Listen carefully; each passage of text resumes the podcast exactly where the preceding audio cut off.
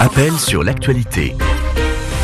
33 9 693 693 70. Chantal Leroux. Bonjour, bienvenue dans Appel sur l'actualité. Au Mali, la composition du Conseil national de transition suscite la polémique. 22 sièges pour les militaires contre 8 seulement au M5 RFP sur 121 au total. C'est le colonel Assimi Goïta, chef de la junte, auteur du coup d'État du 18 août, aujourd'hui vice-président, qui doit valider la liste définitive des membres de l'organe législatif. Colère du M5, le mouvement du 5 juin, fer de lance de la mobilisation contre l'ex-président Ibeka dénonce l'emprise de la junte sur les organes de la transition, décide de ne pas siéger au CNT et appelle à la résistance. Les masques sont-ils tombés au Mali? La transition sous un habillage civil est-elle purement militaire, comme l'affirme le M5 On ouvre le débat dans 30 minutes. D'ici là, appelez-nous au 33 9 693 693 70. Mais d'abord, vos questions à la rédaction de RFI et on va commencer par parler de la présidentielle en Centrafrique fixée au 27 décembre prochain. 22 dossiers de candidature ont été envoyés à l'ANE, l'autorité nationale des élections. C'est la Cour constitutionnelle qui doit maintenant les valider. Sont en liste notamment l'actuel président Faustin Archange Touadéra et d'anciens chefs d'État comme Catherine Samba Panza et François Bozizé. Bruce, bonjour. Bonjour Chantal et bonjour à tous les auditeurs de la Radio Mondiale. Vous nous appelez de N'Djamena au Tchad. Euh, Charlotte Cosset, bonjour. Bonjour Chantal, bonjour Bruce. Vous êtes notre correspondante, un correspondante de RFI à Bangui. Bruce, vous pouvez poser votre première question à Charlotte. Ok. À cinq semaines des élections, peut-on dire que la campagne d'enrôlement des électeurs s'est bien passée? Charlotte Cosset. Alors, l'enrôlement des électeurs qui devait débuter le 22 juin a été repoussé à cause de difficultés logistiques. Il a finalement débuté le 30 juin et sur le terrain, tout n'a pas été simple. Les raisons de ce retard sont diverses. La livraison des tablettes permettant l'enregistrement des électeurs avait pris du retard, par exemple. Des problèmes logistiques ont aussi compliqué la tâche des agents recenseurs, les agents tablettes comme on les nomme ici. Les déplacements ont été parfois difficiles à cause des infrastructures particulièrement dégradées à certains endroits du pays. Et sur le terrain, les groupes armés n'ont pas toujours joué le jeu et ont retardé ou empêché certaines équipes. Des discussions et des négociations ont été nécessaires dans certaines zones, ralentissant de plus belle l'avancée du processus d'enrôlement. Alors, le processus est finalement clôturé mi-octobre avec environ trois semaines de retard. Mais l'ANE a assuré que le calendrier des activités avait été revu sans que cela n'ait d'impact sur la date du scrutin du 27 décembre prochain, même si en Centrafrique, certains restent sceptiques. Alors Charlotte, ça c'était la question du calendrier. Euh, vous nous avez expliqué qu'il y a eu un peu de retard. Qu'en est-il du processus en lui-même? Les gens ont-ils pu aller s'inscrire sur les listes? Alors oui, le président, par un décret, a convoqué le corps électoral le 27 octobre. L'autorité nationale des élections a donné des détails. Ce sont plus d'1,8 million de Centrafricains qui sont appelés à aller voter en décembre sur environ 4,5 millions d'habitants c'est 100 000 de moins qu'en 2015. Les observateurs se disent globalement satisfaits du processus. Un petit bémol du côté de l'Union européenne sur la participation des femmes au processus. Elle représente seulement 46,5% des inscrits. Néanmoins, le PNUD estime que la base de données est fiable, expurger des doublons grâce à l'informatisation du processus et cela devrait permettre d'établir une nouvelle base de données pour l'état civil. Donc globalement, les gens se sont mobilisés et se sont inscrits. Il faut noter cependant aussi que les réfugiés, eux, n'iront pas voter. Ils sont estimés à 200 000 potentiels votants hors du pays. Des retards et des problèmes logistiques notamment ont empêché leur prise en compte dans ce processus d'enrôlement. Bruce, vous avez une autre question à propos de ce scrutin présidentiel en Centrafrique. Justement, la situation sécuritaire est très mauvaise. Comment se déroule la distribution du matériel électoral? Peut-on craindre qu'il ne puisse pas être acheminé dans certaines zones? Charlotte Cosset. Alors sur cette question sécuritaire, la situation s'est un petit peu améliorée, même euh, si cela n'est pas encore parfait. Hein, Bruce, des discussions sont régulièrement menées avec les différents groupes armés sur le terrain afin de pouvoir circuler librement et les combats entre groupes armés eux-mêmes ont fortement diminué.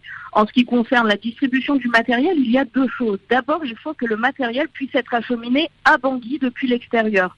On l'a vu, la livraison des tablettes avait pris du retard. Le PNUD, le premier soutien logistique dans le processus électoral, s'interroge sur ce retard euh, possible qui pourrait être accusé pour la livraison d'autres équipements. Ces délais sont dus notamment à la pandémie de la Covid-19 qui touche le monde entier. Elle a ralenti les productions et compliqué les acheminements aériens aérienne. Pardon. Alors après, euh, la seconde étape est de pouvoir livrer les équipements sur le terrain. De ce côté-là, c'est la MINUSCA, le partenaire principal. Il y a une dizaine de jours, l'organisation a donné quelques chiffres. 100 vols spéciaux ont déjà été effectués en lien avec l'organisation des élections et 120 tonnes de matériel électoral déjà acheminé.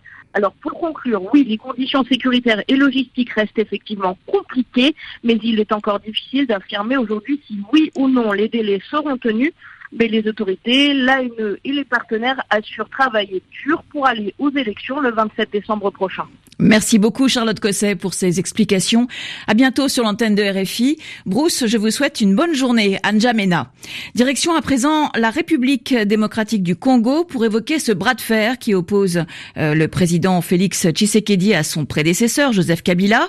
C'est le sujet, Giliano, qui vous intéresse. Bonjour. Bonjour. Vous nous appelez de Kinshasa, d'où est en ligne également Sonia Rollet. Bonjour Sonia. Alors, on a perdu Sonia pour l'instant. Euh, on va essayer de la retrouver. Euh, Giuliano, euh, je vous donne la parole. Hein, en attendant, quelles questions vouliez-vous poser à Sonia Rollet, notre correspondante à Kinshasa? Giuliano? Ce n'est pas Giuliano, est-ce que vous savez que vous êtes à l'antenne et que vous avez la et que vous avez la parole, Giuliano? Alors, Giuliano, Giuliano, non. Non, je crois que Giuliano, on essaiera de le rappeler tout à l'heure, euh, de même que Sonia Rollet. Euh, non, Sonia est là. Bon, Sonia. Bonjour Sonia. Allô Sonia? Sonia Rollet, est-ce que vous m'entendez? Non, c'est un peu compliqué ce matin. Alors, euh, je demande euh, à Arès, notre réalisateur, on peut passer peut-être à l'auditeur, euh, à l'auditeur suivant? Alors, l'auditeur suivant, donc, c'est voilà, c'est Noël qui nous appelle d'Abidjan. Bonjour Noël. Bonjour Chantal. Alors, en ligne avec nous également Samuel Nguifo. Bonjour. On, cherche à joindre Samuel Nguifo, qui est juriste et directeur du Centre pour l'environnement et le développement basé euh, à, Yaoundé euh, au Cameroun. Euh, alors, je demande en régie, tout le monde est là, voilà. Donc, Noël, on vous écoute. Oui, Chantal, un rapport révèle l'émergence ces dernières années d'un trafic illégal de bois entre le Cameroun et le Vietnam. Alors, je voulais savoir quel est le mode opératoire des trafiquants dénoncés dans ce rapport et que pour connu ce rapport pour endiguer ce phénomène. Alors Samuel Guifo, ce rapport euh, intitulé Bois volé, temple souillé, euh, c'est le fruit de plus de trois ans d'enquête que vous avez mené. Comment ce trafic de bois est-il organisé entre euh, le Cameroun et le Vietnam? Alors c'est une enquête qui a été menée par euh, le CED que je dirige et une organisation américaine, Environmental Investigation Agency, et c'est effectivement une enquête de trois ans conduite entre les États-Unis, la Grande-Bretagne, le Vietnam et le Cameroun. Pour avoir du commerce illégal de bois, il faut déjà le produire. Et on a constaté que le bois a été produit en grande partie de manière illégale. Quel est le mode opératoire? Il y a une violation des règles relatives à l'exploitation du bois et il y a l'une des personnes interviewées qui a reconnu qu'elle ne se préoccupait pas de l'origine du bois parce qu'il s'agit de compagnies qui sont installées au Cameroun et qui, pour la plupart, achètent du bois et achètent du bois de provenance douteuse. elle ne se préoccupe pas de l'origine du bois et s'assure simplement qu'il y a des documents qui permettent de donner une impression de légalité. On a également constaté qu'il y avait une violation des règles relatives à l'exportation. Il y a au Cameroun un certain nombre d'essences qui sont essences forestières, de bois donc, qui sont interdites à l'exportation en grume. Et ces compagnies continuent d'exporter du bois en grume en les mettant dans des conteneurs et en faisant de fausses déclarations sur la nature du bois pour pouvoir violer ces règles-là. Il y a une violation des règles relatives à l'interdiction de l'exploitation de bois dans les aires protégées. Et on a vu qu'il y avait une exploitation illégale, y compris dans la proximité immédiate d'aires protégées de, très grande valeur. Euh, et c'était, on a, on a pu le constater au moins à deux endroits. Alors, également, alors, pardon Oui, quelles sont les conséquences de ce trafic euh, à la fois sur les forêts, sur la population et sur l'économie du Cameroun? Alors, sur la forêt, les conséquences sont évidentes. C'est qu'on a une sorte de vol de bois qui détruit la forêt, contribue à la disparition de la forêt, à la dégradation du couvert forestier, de la biodiversité. Sur le plan de l'économie, les exportations concernent presque exclusivement des grumes. 73% du volume de bois exporté vers le, Vietnam, c'est des grumes. Et quand on exporte des grumes, on n'a pas de valeur ajoutée au Cameroun. Et donc pour l'État, c'est catastrophique du point de vue de la création d'emplois. Et donc pour euh, la fiscalité, quand on a des fraudes, quand on euh, ment sur les volumes, quand on ment sur les essences et sur leurs valeurs, on entraîne un manque à gagner pour l'État, pour le trésor public, qui est extrêmement élevé. Et on s'est rendu compte, par exemple, qu'entre 2014 et 2017, les exportateurs du Cameroun ont déclaré 308 millions de dollars de moins que les importateurs au Vietnam. C'est-à-dire que la valeur du bois sorti du Cameroun pour le Vietnam et la valeur du bois camerounais entré au Vietnam, quand on comparait les deux valeurs, sur une durée de 4 ans, la différence était 308 millions de dollars. C'est une somme énorme pour un pays comme le Cameroun. Alors Noël voulait savoir euh, ce que préconise votre rapport pour, euh, pour endiguer ce trafic. Alors la première chose que nous pensons, c'est que les pouvoirs publics doivent se saisir de ce dossier et doivent poursuivre l'enquête et identifier, condamner, sanctionner tous les protagonistes, toutes les personnes impliquées, toutes les compagnies impliquées doivent payer. Il y a des sommes, il y a une législation qui prévoit euh, des sanctions financières, des peines de prison. Il faudrait pouvoir sanctionner avec le maximum de rigueur pour s'assurer que dans l'avenir, on aura euh, ces sanctions auront un pouvoir dissuasif sur les autres compagnies impliquées dans l'exploitation et l'exportation de bois du Cameroun. Merci beaucoup euh, Samuel Nguifo. Noël, j'espère que vous êtes euh, satisfait. Bonne journée à Abidjan. Euh, on va rester à Abidjan avec une question de Bianassi. Bonjour. Oui, bonjour Chantal.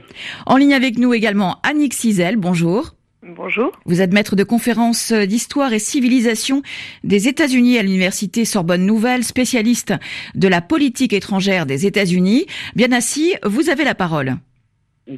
La vision politique étrangère de Donald Trump a conduit à la remise en cause américaine du système multilatéral et au retrait des grands accords internationaux. Alors, comment Joe Biden souhaite-t-il rebattre les cartes et permettre aux États-Unis de retrouver une place dans le système multilatéral? Annick Cizel, contrairement euh, à Donald Trump, Joe Biden euh, aime l'Europe et est attaché à l'OTAN, mais est-ce qu'il faut s'attendre euh, pour autant à une révolution dans la politique étrangère américaine? Il l'annonce, il l'annonce, mais je crois qu'il faut que nous soyons un tout petit peu méfiants, effectivement. Il annonce souhaiter restaurer, redonner toute sa place au leadership américain dans le monde et euh, revient dans une tradition démocrate, du Parti démocrate, de multilatéralisme, cette tradition que nous connaissons depuis euh, la fin de la Première Guerre mondiale, Woodrow Wilson, la création de la Société des Nations, et euh, l'essai transformé à la sortie de la Deuxième Guerre mondiale par Franklin Roosevelt puis Harry Truman, et la création de l'ONU, de toutes ces agences et euh, de tout le système du Fonds monétaire international, de la Banque mondiale, etc. Euh, dans le même temps, je crois qu'il faut que nous gardions à l'esprit que l'administration Biden-Harris qui arrive euh, souhaite aussi privilégier le marché intérieur. Chacun des discours de Joe Biden s'est fait depuis un pupitre qui était affiché Buy American, c'est-à-dire qu'il faut acheter américain. Et je crois qu'il faut s'attendre à un retour, oui, dans la diplomatie multilatérale, peut-être un petit peu moins sur un plan économique. Donc clairement, il a annoncé son le retour immédiat des États-Unis dans l'Organisation mondiale de la santé dans le cadre de sa lutte contre la Covid-19. C'est une absolue priorité déjà enclenchée par l'équipe de, de transition. C'est vrai qu'il a annoncé aussi, et c'est une priorité de l'aile gauche du Parti démocrate, le retour des États-Unis dans l'accord de Paris sur le climat contre le changement climatique dès la première, euh, dès son investiture, dès euh, le 20 ou 21 ou 22 janvier 2021 prochain. On pourrait penser avec un, une administration démocrate un possible retour ou en tout cas rapprochement du Conseil des droits humains de l'ONU, euh, qui dont, Donald Trump avait à nouveau claqué la porte, c'est une longue histoire aux États-Unis. Récemment, l'UNESCO a tendu la main à nouveau vers cet allié américain un petit peu rétif, un petit peu difficile, euh, parce que la culture et l'éducation surtout sont au cœur du programme démocrate. On peut penser qu'il y aura deux, euh, deux décisions, en tout cas très euh, lourdes de conséquences pour la donne internationale sur la non-prolifération nucléaire. Que l'Iran revienne autour de la table ou pas, l'administration Trump s'est éloignée et a remis en question les enquêtes, les vérifications de l'Agence internationale pour l'énergie atomique, donc euh, filiale, j'allais dire, agence de l'ONU. Et je pense que l'administration Biden aura à cœur de remettre l'AIEA au cœur de ces vérifications véritablement. Et enfin, ce qui est très prévisible, parce que c'est le calendrier qui est actuellement sur le bureau ovale de la Maison Blanche, la prorogation, la prolongation du traité New Start, c'est-à-dire du traité de réduction des armes stratégiques, qui avait été signé par Barack Obama et Dmitry Medvedev en Russie en 2010. Cette prorogation pour 2021 et au-delà sera sur le bureau ovale euh, avec une signature attendue ou une fin des négociations attendue au 20 février, je crois, 2021. Donc L'ordre du jour est très lourd pour Joe Biden. Ce retour dans le multilatéralisme sera visible. Il est évidemment attendu par les Européens. Pour autant, sur un plan commercial, pour le coup, je pense qu'il sera beaucoup plus mitigé parce que la priorité économique sera à l'intérieur. Ah, justement, est-ce que, est-ce que Joe Biden pourrait, par exemple, euh, annuler la surtaxe des importations du vieux continent euh, décidée il y a un an par Donald Trump, surtaxe qui a poussé Bruxelles la semaine dernière à contre-attaquer en imposant euh, des droits de douane supplémentaires sur les importations américaines? On peut s'attendre à une baisse des taxes, mais la disparition des taxes à l'étranger euh, n'est sans doute pas à l'ordre du jour. Le débat est spécialement aujourd'hui, et je ne crois pas au hasard, même si les négociations euh, autour de la Chine et de ce gigantesque accord de libre-échange que la Chine vient de, signer avec euh, donc une quinzaine, enfin une quinzaine d'alliés asiatiques, euh, tout compris, cette négociation a été lancée en 2012 sous Obama et avec l'accord d'Obama. À l'époque, en amorce du traité transpacifique, la donne commerciale a été rebattue complètement par l'entrée de la Chine de par l'absence des États-Unis sous Donald Trump, l'entrée de la Chine comme leader du multilatéralisme commercial, et il est certain que cette donne commerciale s'est durcie, et que ce soit du côté transatlantique comme du côté transpacifique, l'administration Biden va aussi devoir sans doute, les élections ne sont pas tout à fait terminées aux États-Unis, sans doute composer avec un Sénat républicain. Nous avons 50 élus républicains, c'est sûr, au jour d'aujourd'hui, c'est-à-dire la moitié du Sénat, deux postes à pourvoir encore dans l'État de Géorgie le 5 janvier prochain. Il est peu vraisemblable mathématiquement que les démocrates remportent les deux postes. Et si la majorité du Sénat est républicaine, il est certain que, que euh, j'allais dire Donald Trump, c'est une habitude, que Joe Biden n'aura pas les coups des franches euh, au niveau commercial et sera contraint de protéger son marché intérieur aussi du fait de la Covid, de manière très forte. Donc je crois qu'il ne faut pas qu'on soit naïfs les Européens, même si j'espère peut-être que l'Organisation mondiale du commerce pourra trouver un deuxième souffle. Merci beaucoup. Biden. Merci beaucoup Annick Cizel de nous avoir apporté votre éclairage sur la politique étrangère du futur président américain Joe Biden.